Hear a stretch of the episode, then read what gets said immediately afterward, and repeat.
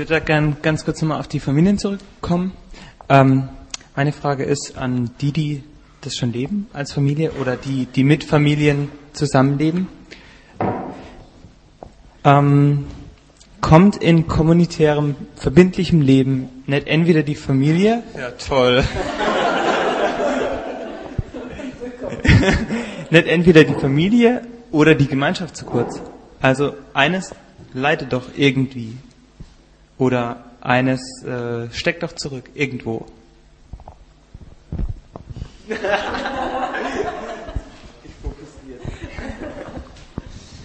Okay, ich habe es verstanden. Ähm, also ich denke, es hat ganz, ganz viel mit Erwartungen zu tun, extrem. Die Erwartung, die du an dich stellst, die Erwartung, die du von der Gemeinde, äh, von der Gemeinschaft vielleicht bekommst oder spürst oder bababa und die Erwartung, die du an, deine, an dein Familienleben hast. So. Und ich glaube, das ist halt so ein Ding, wenn, also deswegen ähm, finde ich halt so dieses, dieses Thema äh, Verbundenheit, was wir jetzt seit gestern immer besprechen, so wichtig. Ähm, die Sarah hatte gestern so schön gesagt, so wenn ich mich fallen lassen kann. So und ich glaube, wenn du in einer, in einer Gemeinschaft bist, wo du merkst, wir fühlen uns verbunden und äh, die anderen haben mich lieb und äh, verurteilen mich nicht oder beurteilen mich nicht, dann kann ich vielleicht mein Familienleben auch so leben, wie es mir gut tut und habe nicht immer im Kopf so, was denken die anderen? Bin ich jetzt zu spät? Ähm, hätte ich jetzt den Tisch noch schneller abräumen müssen? Jetzt habe ich schon wieder meinen Putzdienst nicht verpeilt wegen den Kids oder ich war abends wieder nicht da oder genau andersrum, dass man merkt, so ähm, mein Kind müsste eigentlich mit mir alleine essen, äh, weil es gerade eine bockige Phase hat, aber nein, wir gehen jetzt da zu den anderen und essen mit den anderen, weil die erwarten das von uns und der muss sich jetzt zusammenreißen und so. Oder ich traue mich nicht vor den anderen zu schimpfen, weil ich denke, was denken die anderen? Und merke aber eigentlich ziehe ich mir da so einen kleinen Tyrannen äh, hoch, weil ich es nicht schaffe, Grenzen zu ziehen vor anderen. So. Und ich spreche das, erzähle es mir gerade alles selber, weil, also für mich persönlich war es sehr schwer. So, also weil ich halt das nicht oder nicht oft schaffe zu sagen, ähm, ist es okay, was ich mache? Die anderen werden es schon verstehen. Sondern klar, bei uns ist halt auch so, weil wir halt leider noch nicht so lange zusammengelebt haben, weil halt die Basis von diesem Vertrauen nicht, vielleicht nicht da war, dass ich dachte, ich darf das jetzt alles oder weil ich es mich nicht getraut habe anzusprechen. So, ähm, genau. Aber ich denke, das, also ich wünsche mir das halt so für Familien, weil ähm, ja, weil, weil es stimmt ja das, was Nora gesagt hat, es hat ganz, ganz große Vorteile. Also es, es ist super schön zu wissen, das merkt er ja jetzt schon, es ist nur ein Gemeinschaftswochenende und ähm, es ist, ich habe meine Kinder den ganzen Tag jetzt irgendwie nicht richtig gesehen. Also ich hatte also nee, das letzte, nein, das letzte, nein. Halleluja. nee, aber das, das letzte äh, Wochenende, was so verlaufen ist, wo ich so äh, aktiv teilnehmen konnte wie jetzt, war, wo wir im September zusammensaßen, wo es halt auch schon eine ähnliche Dynamik war, dass sich die Kinder vertüdelt haben oder dass, äh, dass alle mal gucken oder so. Trotzdem also, musstest du überredet werden, mitzukommen. Nee. Jetzt hier? Nein, nein, nein. Nee, nee, nee, nee, nee, nee. Also wisst ihr, was ich meine? Ich denke, es hat wirklich wieder was mit diesen Erwartungen zu tun. Was erwarte ich von dieser Zeit? Oder, äh, oder kann ich auch sagen, ähm, was Marie-Noël gesagt hat, auch wenn die Kinder klein sind, kann ich was anderes leisten in der Gemeinschaft als ohne Kinder oder wenn die Kinder älter sind. Und ich glaube, da darf, muss man oder darf man einfach äh, ehrlich sein zu sich selber und zur Gemeinschaft und sagen, ich schaffe das gerade nicht. Also so. du meinst, man wird definitiv an seine Grenzen kommen, aber ist auch egal, weil die Verbundenheit äh, beziehungsweise auch die Verbindlichkeit, die trägt auch einiges. Verstehe ich die da richtig? Oder die, ja. die hält es auch aus? Ich, ja, mhm. genau, die hilft, dass man, also ich denke, das ist vielleicht ein Konfliktthema wie viele andere, ein Riesenkonfliktthema, ein ganz schwieriges, so, aber man kommt ja auch, das hatten wir jetzt auch in den ganzen Gesprächsgruppen, man kommt ja auch selber wirklich immer an seine Grenzen, wenn es darum geht, mit äh, Geld teilen oder wie machen wir den, den Tagesablauf. Also es kostet uns was. So. Und den Mamas und den Papas kostet es vielleicht anders und in dem Punkt vielleicht mehr, weil es halt um dein Kind geht. So. Also ich könnte da äh, das unterstreichen. Wir leben zwar nicht in einer räumlichen Gemeinschaft, wir, man könnte sagen, wir sind eine Hauskirche und treffen uns einmal die Woche so fünf Stunden lang mit Essen, und was auch immer man da noch so tun kann. Ähm, und wir haben schon so den Anspruch auch immer gehabt, so irgendwo anders treffen. So, das muss irgendwie jetzt so die ganze Woche geballte äh, geistliche Power sein. Ne? Und äh, ja, wie ihr seht, sind unsere Kinder schon äh, zum Teil etwas älter und dann geht das irgendwie nicht mehr, dass man da so ein Pseudo-Gottesdienstprogramm auf vier Stunden ausgedehnt macht oder so, ja, mit einem hohen geistlichen Niveau und das alles. Und äh, da haben wir uns schon am Anfang sehr irgendwie so unter Druck gesetzt, dass wir dachten, so, wir werden diesem Anspruch nicht mehr gerecht. Äh, sind wir jetzt falsch oder machen wir was falsch oder geht das einfach mit Kindern nicht und so? Und haben dann für uns einfach, einfach unseren Anspruch mal runtergeschraubt mussten dann immer wieder schauen, dass wir die Kinder nicht vergessen, weil es ging ja eigentlich bei dem Treffen dann doch wieder um die Erwachsenen, sondern dass wir dann irgendwann mal so, ein, so eine Art Pakt geschlossen haben und gesagt haben, in, wenn wir uns treffen, sind die Kinder auch die Kinder von der Gemeinschaft. Was mal besser, mal schlechter funktioniert hat. Es sind dann nicht unsere Kinder, sondern es sind unsere aller Kinder. Und die gehören dann genauso mit dazu wie die Erwachsenen. Und die haben genauso beizutragen und äh, genauso ich sag mal, einen Anspruch am Leben in der Gemeinschaft. Aber da vielleicht noch ein paar Inputs von Leuten, die das mehr auch in räumlicher Gemeinschaft leben. Ich finde es gut, dass Stefan nach vorne gekommen ist, weil sie ja das erlebt hat, wie es ist, wenn Kind. ich würde nämlich gerne wissen, wie es ist, als Kind in einer Gemeinschaft aufgewachsen zu sein. Ich musste ein bisschen lachen, als der Daniel vorhin gesagt hat, kommt dann nicht eins zu kurz oder macht man da vielleicht nicht auch Fehler oder so? Und ich würde sagen, ähm, total. Also ich habe eine totale Macke, weil ich in Gemeinschaft aufgewachsen bin. Ja, das, das ist wirklich so. Also es gibt ähm, ähm, ganz tolle, ganz tolle Seiten daran, wirklich auch ganz ähm, vielfältige ähm, wunderbare Sachen, wenn man in Gemeinschaft aufwächst. Und ähm, es gibt aber auch eine total schreckliche Seite an der ganzen Geschichte. Und ich ähm, bis heute gibt es Sachen in meinem Leben, wo ich merke, das hat damit zu tun, dass ich mit manchen Sachen ähm, Schwierigkeiten habe oder nicht zurechtkomme, weil ich in einer Gemeinschaft aufgewachsen bin, wo zum Beispiel meine Eltern lange Zeit ähm, äh, die, die einen sehr hohen Einsatz für die Gemeinschaft gebracht haben und die Familie nebenher gelaufen ist. Und ähm, ich kann mich an Zeiten erinnern, wo ähm, auch ähm, irgendwelche Schulveranstaltungen oder irgendwelche Sachen, die mit mir zu tun hatten, halt ähm, bisschen vernachlässigt wurden, weil der Herr andere Sachen wichtiger fand und mein Vater da brauchte, zum Beispiel. Oder auch so Sachen wie ähm, ähm, aufzuwachsen in einer Familie und trotzdem gibt es noch ungefähr 500 gefühlte Ersatzeltern, die mir was sagen, wie ich bin, was ich soll, wo ich hingehöre und was nicht geht und solche Geschichten. Und ähm, bis hin zu auch übergriffigen Situationen. Das ist ja alles da drin in solchen Zusammenhängen. Und ähm, wie gesagt, ich habe eine, ich habe, glaube ich, auch echt ein, eine Macke gekriegt. Andererseits muss ich sagen, ich Ihr seht ja, ich lebe ja selber in einer Gemeinschaft wieder und merke, ähm, dass, ähm, was ich zum einen sagen muss, irgendeine Macke hätte ich eh gekriegt.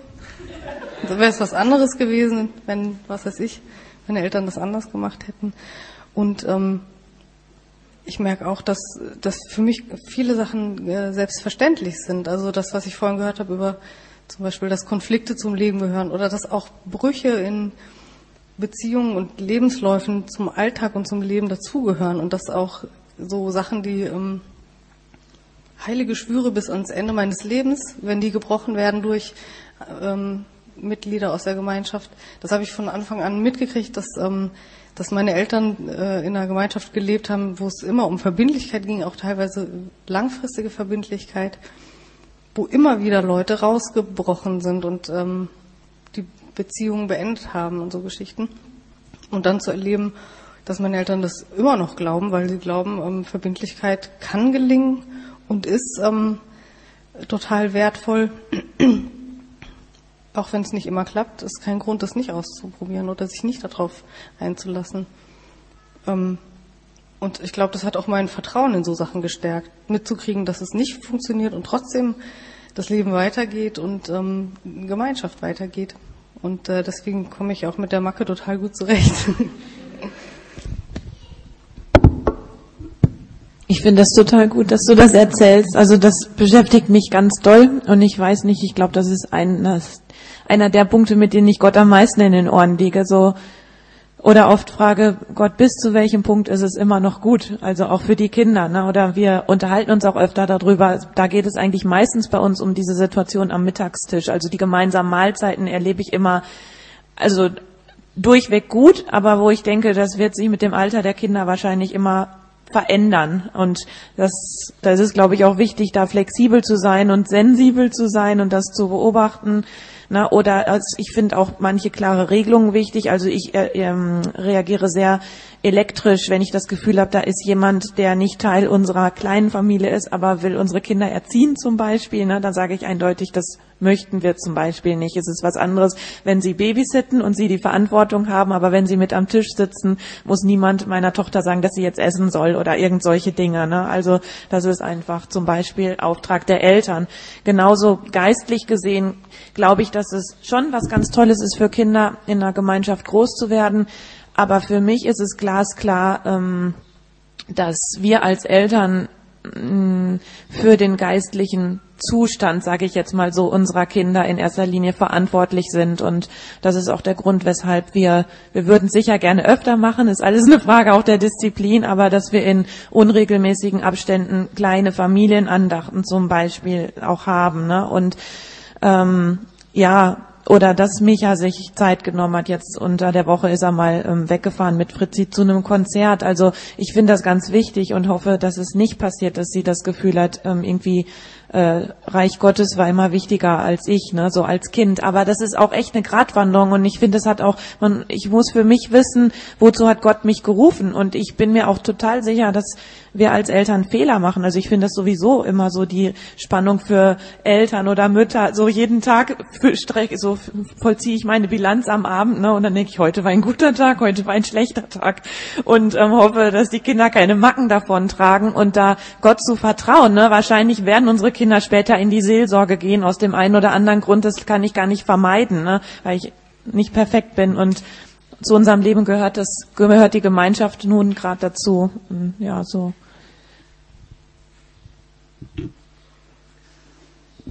Ich mich schon wieder zu Wort melden. Wo wir schon beim Macken sind. Ich bin auch in einer frommen Familie aufgewachsen und gerade Andachten gab es bei uns. Abends wurde der Neukirchner Kalender vorgelesen. Irgendwann mal, bevor wir ins Bett gegangen sind. Ich bis heute, ich kriege Pickel, wenn ich dieses Ding sehe. Ich habe mir geschworen, nie, nie, nie werde ich das meinen Kindern antun, Andachten zu machen. Wenn ich Teenie bin und meine Freunde müssen dabei sitzen, ich habe mich zu Tode geschämt und ich habe immer noch so ein ganz starkes Schamgefühl, was mit Frömmigkeit zu tun habe. Und das möchte ich nie, dass meine Kinder das erleben. Und da denke ich, da hätte ich ein Problem. Einfach wenn ich in einer christlichen Gemeinschaft aufwachse, die vielleicht irgendwo die Schamgrenze meiner Kinder ankracht, das, da, weiß ich nicht, da ist irgendwas bei mir, da ist meine fette Macke. Also, dass ich einfach denke, oh, ist das peinlich. Ähm, ich, ich höre eine bestimmte Art von Predigt und es ist sofort, zack, bei mir blank. Ich höre, ich sehe dann den Mund sich bewegen, aber ich kann gar nicht mehr zuhören. Es ist so, irgendjemand red, liest was vor in der Ecke, in, in, in der Sprache, die ich damals immer gehört habe. Und ähm, ja, das, da, da, kann ich nicht mehr zu. Meine, meine Schwägerin erzählt, mein Bruder hat das auch, also meine Schwester hat das auch, wir haben das alle. Gebetsgemeinschaften ist für mich ganz gruselig, das haben meine Eltern dann auch irgendwann mal versucht. Wir waren, wir waren keine, wir waren ja selber gar nicht dabei. Wir haben einfach da mitmachen müssen und das fand ich, fand ich ziemlich schwierig. Also für Kinder, glaube ich, ist noch was anderes. Ich bete auch abends mit meinen Kindern, aber die müssen natürlich nicht einfach ein Segen. Aber ich denke, das muss man, da muss das da sich wirklich darauf einzustellen und zu gucken, was, was mag mein Kind, was ist für mein Kind gut. Das ist innerhalb und außerhalb der Gemeinschaft total. Aber nur mal mein, ja, wenn ich mir vorstelle, mein Jugendlicher müsste in so ein Abendgebet oder so rein und hätte nicht wirklich einen, einen eigenen Zugang dazu.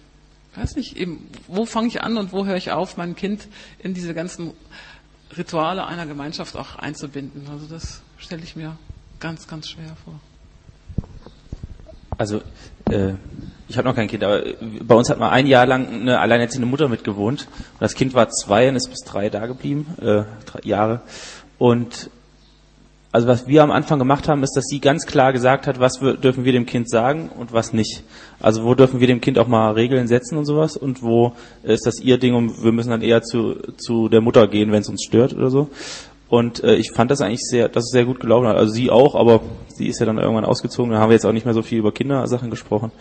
Ähm, ich fand's, also das, was Andi gesagt hat, würde ich noch mal kurz gerne vertiefen. Wir haben uns gesagt, das Kind ist auch ein Teil der Gemeinschaft. Das ist nicht nur ein Kind dabei, so ein Klotz an dem, am kommunitären Leben, sondern das ist ein Teil der Gemeinschaft und das müssen wir ernst nehmen. Und das war für mich nicht leicht zu sagen, so, komm, jetzt gehen wir mal weg auf den Spielplatz, weil ähm, so ein Kind braucht eine andere Aufmerksamkeit wie ein Erwachsener. Mit dem kann man mal reden und Eis essen gehen, was selber Spaß macht oder sich mal wieder abseilen wegen einem Termin oder so. Ne?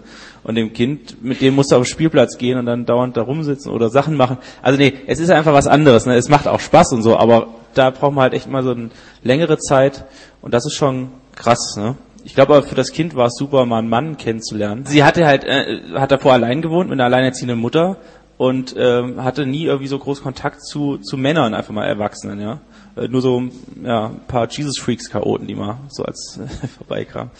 Und das war halt cool. Äh, und auch so eine sowas äh, wie so ein Abendgebet oder so mal zu haben, also nur so am Tisch kurz vorher, ne? Das war, ja, ich weiß jetzt nicht, wie es für das Kind war, aber auf jeden Fall, ich fand es schön, dass das Kind dabei war. Ja. Vielleicht ein bisschen etwas über unsere Erfahrung mit Kindern, ähm, der Integration von Kindern im Leben der Gemeinschaft. Ähm, es kann sein, dass Sie ähnlich wie, wie Stefanie später erzählen werden. Das, das kann natürlich, äh, kann ich jetzt nicht beurteilen. Aber wir haben versucht, ähm, sie in unserem Gebetsleben äh, insofern zu integrieren, als dass wir äh, einmal in der Woche, ähm, als sie groß genug wurden, ein Abendgebet mit den Kindern gestaltet haben, das wirklich auf sie zugeschnitten war mit entsprechenden Lieder, die sie gerne mochten. Und ähm, wir haben das Glück, dass wir auch äh, jemand haben, der pädagogisch sehr, sehr, sehr gut ist für, für sowas. Machen wir, wir machen viel mit, äh, mit biblischen Figuren oder einfach Aktionen mit den Kindern, also nicht, nicht, es war nicht eine Predigt, sondern äh, immer etwas, was, was pädagogisch so gut nachvollziehbar war mit, mit äh, guten Bildmaterial, also was weiß ich, aus, aus der Natur oder aus, um, um etwas zu einer biblischen ähm, Geschichte zu illustrieren.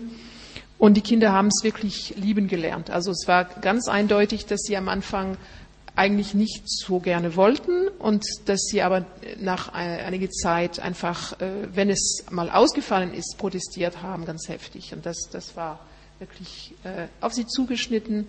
Was sie auch sehr gerne mitgemacht haben, war der ganz frühen Gottesdienst am Ostermorgen, äh, wo ich selbst also ich habe nie von ihnen verlangt, dass sie da mitmachen, weil das hieß, äh, um 6 Uhr morgens äh, aufzustehen im Dunkeln und so. Aber gerade das hat sie, äh, fanden sie ähm, schön und reizvoll und mit dem schönen Frühstück danach. Also es muss einfach äh, dem Kind, den Kindern ähm, angemessen sein. Das ist, das ist die, die, große Kunst. Und ich denke, das lohnt sich, sich schon Gedanken zu machen, weil ich glaube schon, ich, ich glaube, in unserer Zeit werden unsere Kinder von tausend äh, ähm, also sie werden berieselt durch, durch tausend Einflüsse und was sie in der Schule hören und was, was Thema, Thema ist vom Kindergarten an. Ähm, das muss äh, irgendwie auch, es, es, muss diesen Kontrapunkt geben. Ne? Also wir, wir haben vorhin davon gesprochen, dass äh, Gemeinschaft notwendig ist, um überhaupt sich zu entwickeln normal. Das war das Thema ziemlich früher in der, äh, in der Diskussion. Und ich denke, diese, diese Aufgabe an unsere Kinder hat auch diese geistliche Dimension. Aber es ist mir ganz klar, dass es eine Gratwanderung ist und dass es, äh, dass es nicht einfach ist äh, und dass, dass man solche Allergien entwickeln kann. Das kann ich mir auch sehr gut vorstellen. Also ich empfinde es auch so, dass wir auf jeden Fall jetzt mal mehr aus Sicht der Eltern, ähm, dass man halt ganz stark auf dem Präsentierteller so ist als Familie. Also dass äh, man halt schon als Single in die Gemeinschaft zu gehen, haben wir schon irgendwie so gehört, da kriegt man einen Spiegel vorgehalten. Dann, wenn man verheiratet ist, wird man als Ehepaar reflektiert. Ne? Man selber hat Auseinandersetzungen miteinander, aber in der Gemeinschaft erlebt man das ja auch nochmal anders. Die anderen bekommen es teilweise mit und man merkt so Erwartungen oder Wünsche, so wie man denn als Ehepaar so zu sein hätte im Idealfall. Und eben, das hast du ja auch so ein bisschen gesagt, so Erwartungen. Es geht auch viel um Erwartungen und das finde ich auch mit Kindern auch nochmal. Ne? Da man wird, also ich fühle mich oft so ganz stark geprüft in meiner Motivation oder auch ähm, ja Menschenfurcht und so, ne? Also was welches Bild haben die anderen von mir, wie soll ich sein als Mama oder wie sollen wir sein als Paar, wie sollen wir sein als Eltern und darin irgendwie festzuwerden und so meinen eigenen Weg zu finden, ne? so das ähm, finde ich irgendwie so gerade am herausforderndsten. Ja weil auch ganz unterschiedliche Interessen aufeinandertreten, aufeinandertreffen. Ne? Als ich zum Beispiel Single war, ich fand Kinder irgendwie süß, aber ich war jetzt nie so die Kindertante, die jedes Kind irgendwie magisch angezogen hat und sich gleich drei Stunden mit dem beschäftigt hat. Jetzt als Mama erlebe ich es anders, aber so ähm, man hat einfach ganz andere, da stoßen auch Interessen mh, mm, aufeinander, ne? Und das kommt auch raus, finde ich. Dankeschön. Also wir haben jetzt nicht mehr so viel Zeit, vielleicht noch zehn Minuten. Äh, kommt vielleicht eurer Aufmerksamkeit auch entgegen, oder? Oder seid ihr noch so richtig fit dabei? Hä? Nimm wir so, okay. Machen wir noch so zehn Minuten. Ich hätte noch eine Frage, äh, die jetzt so ein bisschen in die Breite geht und vielleicht auch, also in die Breite auch äh, an die betrifft, die jetzt keine Kinder haben, auch es vielleicht gar nicht vorhaben. Ähm, und ähm, zwar geht es um die Frage, brauchen wir Versprechen in unseren Gemeinschaften, damit wirklich Verbundenheit und Verbindlichkeit ähm, stattfinden kann, damit es, ähm, damit es zu einem guten Prozess kommen kann. Also brauchen wir Versprechen aneinander. Und wie können die sehen, aussehen? Wie sehen sie vielleicht bei euch aus?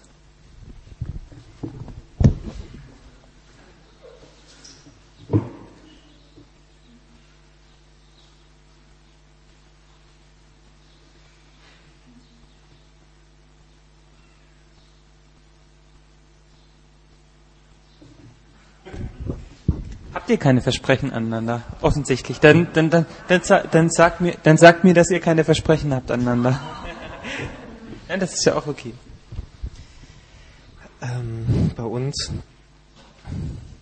also wir verstehen uns ja als Pionierteam, sind jetzt zwar mittlerweile schon fünf Jahre da, das finde ich, äh, hört sich lange an, aber wenn man so zurückblickt, denkt man, naja, eigentlich hat man noch nicht viel geschafft so. Ähm, und als wir da angefangen sind, in dieses Wohngebiet zu gehen, mit einem kleinen Team, ähm, also da haben wir nicht erst die Regeln gemacht, ähm, um dann zu gucken, wie, wir es umsetzen können, sondern wir haben so Schritt für Schritt irgendwie uns dahin entwickelt und so innerlich, also es ist eher auch so was Innerliches, ne? dieses äh, Festmachen auch vor, vor Gott und, und auch vor Menschen. Ähm, das habe ich mir natürlich gewünscht, als Leiter nochmal mehr oder der, der das so mit initiiert hat, ähm, dass Gott mir Leute zur Seite stellt, die das auch so tief im Herzen haben. Berufung habe ich vorhin genannt, ähm, die sagen, ja, ähm, ich gehe einen längeren Zeitabschnitt da auch mit. Erlebt dann aber auch bei dieser Thematik her, wie hoch können wir die Ansprüche an andere stellen, auch dass sie da mit können. Ne? Viele wollen eben auch erstmal ausprobieren und äh, sind noch jung und deswegen gibt es auch bei uns einen inneren und einen äußeren Kreis. Ähm, das sind eben die, die äh, mit uns leben, bei uns äh, auch mitarbeiten, aber nicht ganz so verbindlich, nebenbei noch studieren oder äh, anders im Beruf sind. Ähm, so, also es gibt verschiedene äh, ja, Formen, sage ich mal, der Verbindlichkeit bei uns. Aber grundsätzlich äh, wünschen wir uns das sehr, dass, dass das diese Basis auch bleibt, weil es eben auch viel Zeit und Kraft in Anspruch nimmt, äh, so verbindlich miteinander zu leben. Also ich habe das mal ausgerechnet in unserer Gemeinschaft. Ähm, leben wir 20 Stunden in der Woche miteinander, nur das gemeinsame Leben. Das ist äh, das ist eine ganze Menge, das auch viel Kraft äh, kostet. Ja, so.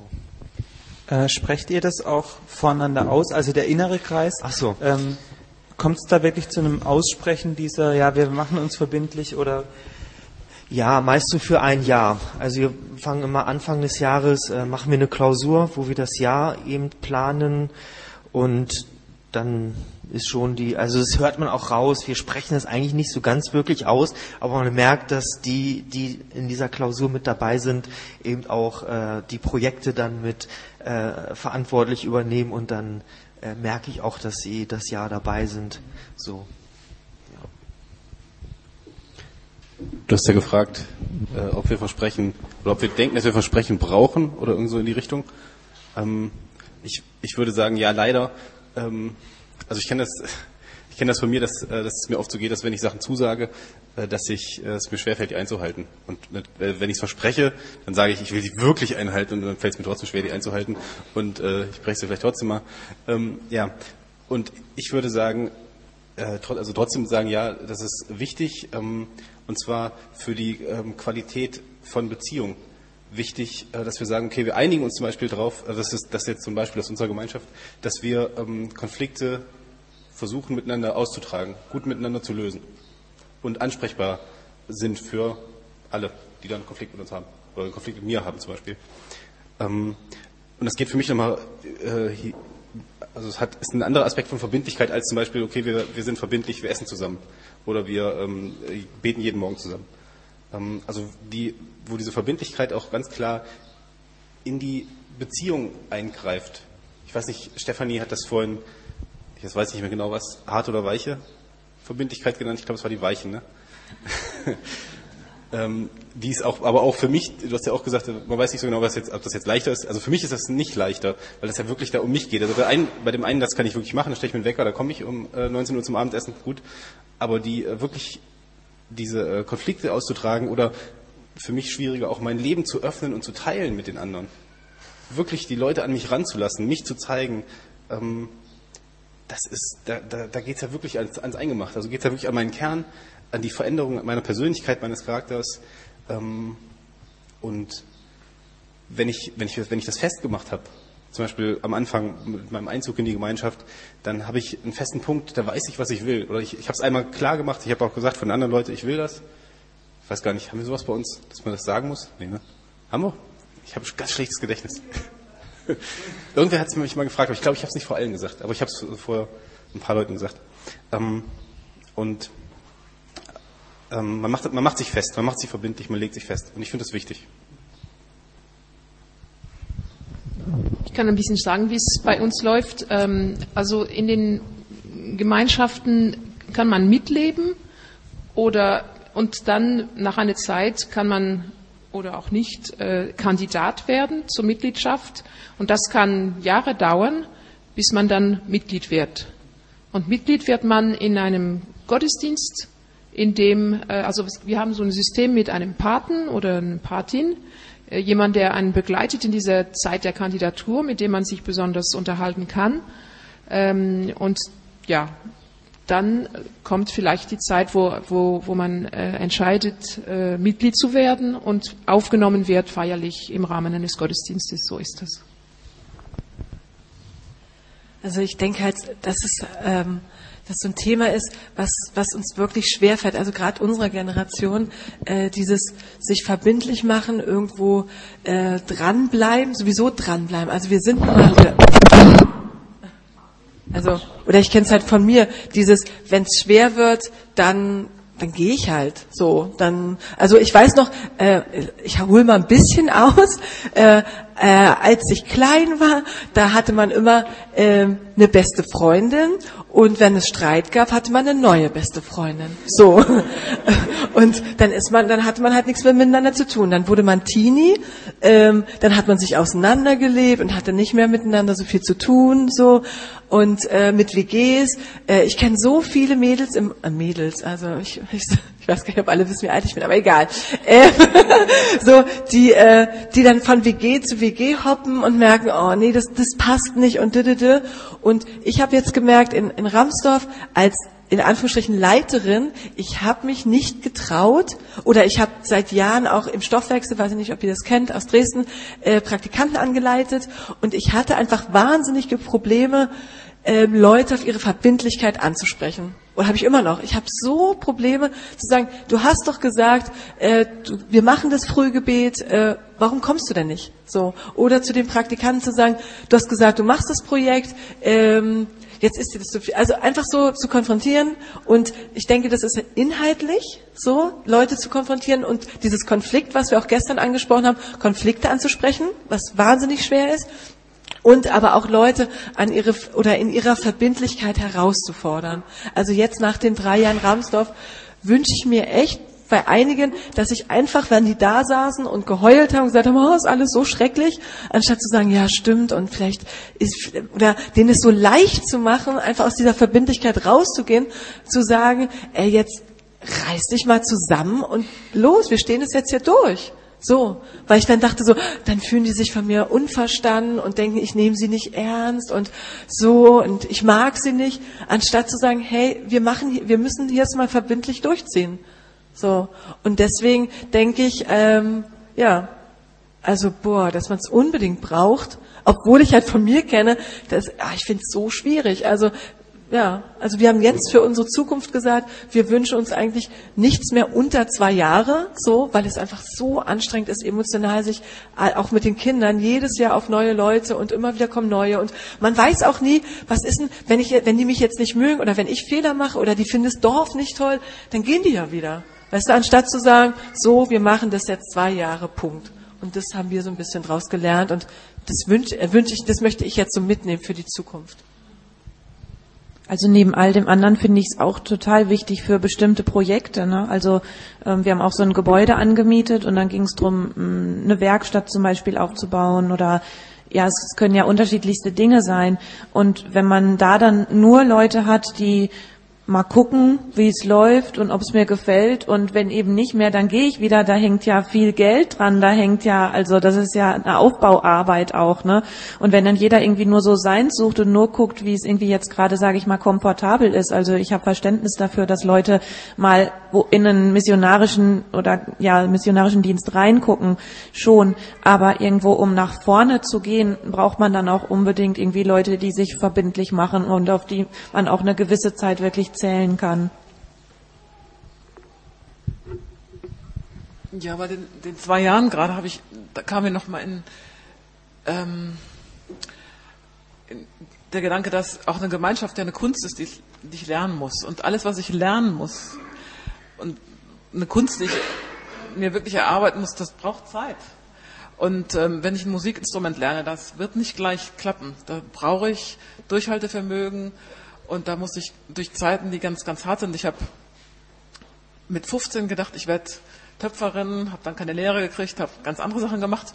Und irgendwann mal habe ich gemerkt, ich will es doch mal versuchen. Und dann habe ich eine Werkstattgemeinschaft mich da eingeklinkt und daran geackert, wie eine Bekloppte. Und es waren Zeiten, wo ich gedacht habe, ich lerne das nie. Es ist sowas von oberschwierig.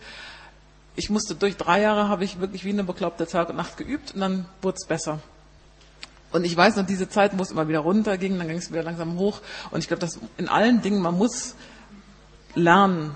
Und eine Gemeinschaft zu führen, muss man auch lernen. Und wenn man ähm, nicht irgendeine Verpflichtung hat, bis zu einem bestimmten Punkt zu, einfach zu wissen, ich muss jetzt hier bleiben, hilft, glaube ich. Äh, da hat man ein Gerüst, da sagt man, okay, ich, ich ziehe das jetzt durch und ich komme vielleicht durch ein paar Tunnel durch und dann mal sehen, wenn man allzu früh aussteigen kann, weil es zu einfach gemacht wird, ich glaube, das ist, ist, da hat man eine Riesenchance verpasst.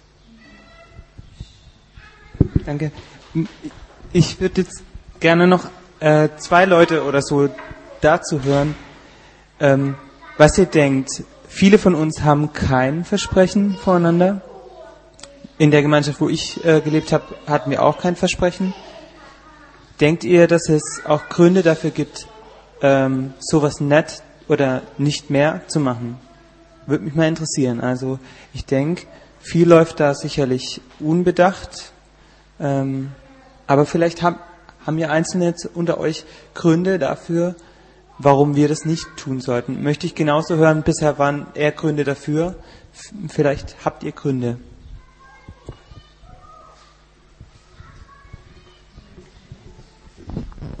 Ich, ich weiß nicht, ob das eine direkte Antwort ist.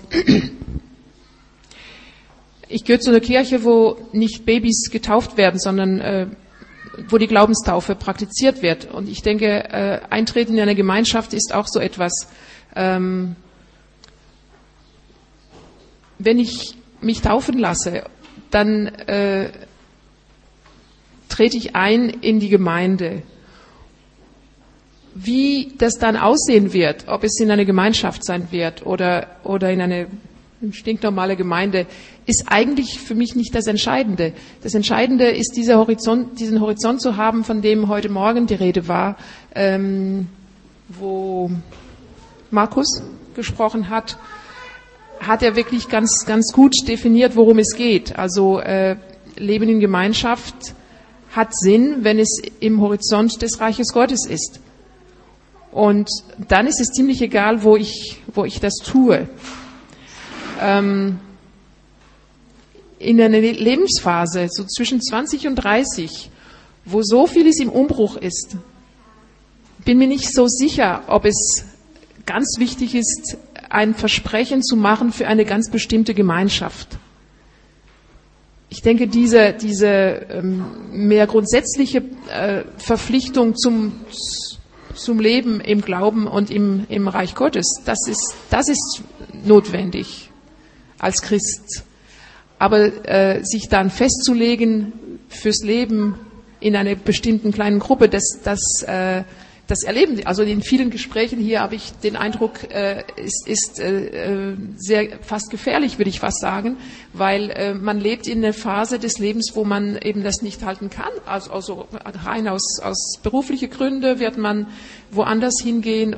Ja, also wenn es ist, es ist die Zeit, wo, wo die Klöster entstanden sind, von denen heute Nachmittag die, die Rede war, die ist einfach nicht da. Das ist, wir sind leben eine ganz andere Situation. Das wäre meine Antwort.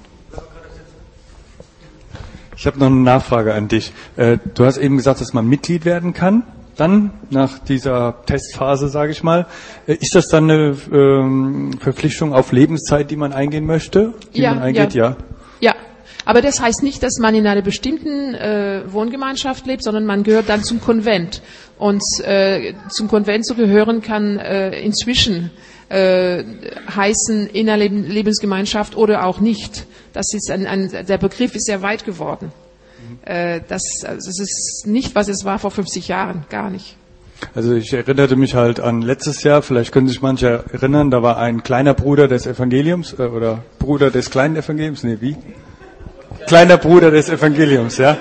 Äh, das, äh, die haben, äh, ich glaube, zehn Jahre zusammen gelebt mit einer Vier-Mann-Kommunität und dann haben sie sich quasi auf Lebzeit verpflichtet. Stimmt das mit den zehn Jahren? Oder es kann mehr sein, ja? Und das äh, fand ich irgendwie ganz interessant, dass man sagt hier, je länger man sich verpflichtet, desto länger muss auch die Testphase sein. Äh, und ich fand das auch ganz gut mit Andrea, dass man sagt, hier, wir brauchen einfach auch einen sicheren Rahmen, wo wir einfach mal frei agieren können. Ähm, dass man den vielleicht kleiner macht, je nach den Zielvorgaben. Und, und äh, also von Klostergemeinschaften, die ich kenne, äh, ist es nicht, nicht anders. Also die, die das Noviziat geht, ist, ist von, von fünf bis acht Jahre, neun Jahre. Also das ist unterschiedlich von Gemeinschaft zu Gemeinschaft, aber es kann wirklich sehr, sehr lange gehen. Und es kann trotzdem äh, dazu führen, also auch wenn man eingetreten ist, dass man nach, nach nochmal zehn Jahren merkt, das ist es doch nicht gewesen. Und das ist natürlich viel, viel schmerzhafter dann.